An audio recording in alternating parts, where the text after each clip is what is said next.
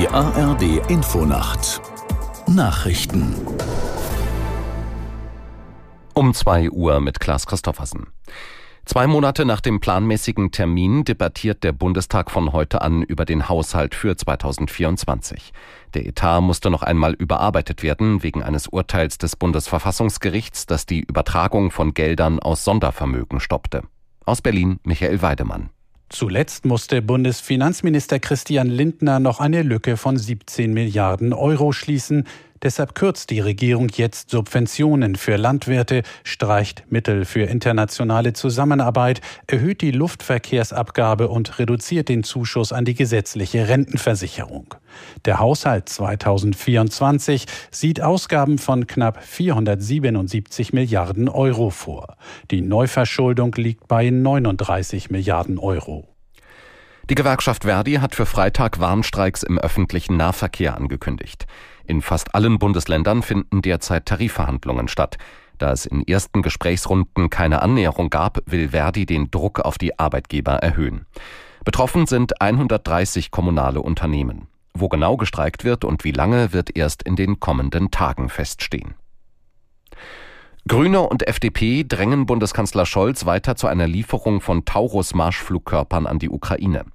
Bundestagsvizepräsidentin Göring-Eckardt sagte der Süddeutschen Zeitung, Deutschland habe versprochen, alles bereitzustellen, was möglich sei und was die Ukraine brauche, und das seien die Marschflugkörper.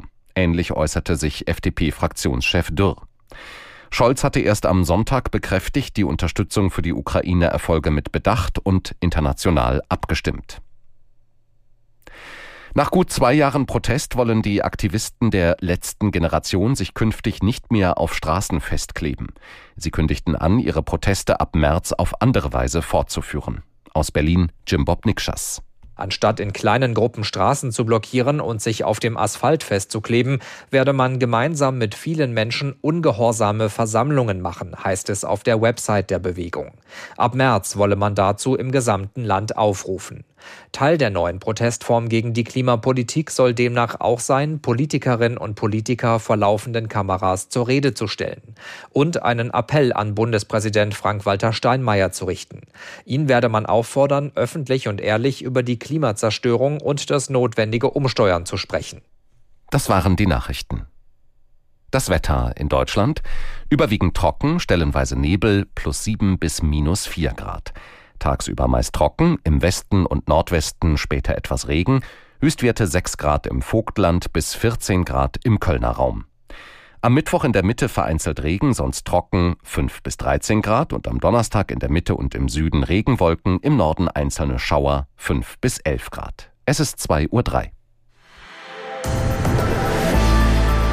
Der Verkehrsservice in der ARD Infonacht geht los mit einer wichtigen Falschfahrerwarnung für die A81 Singen-Stuttgart.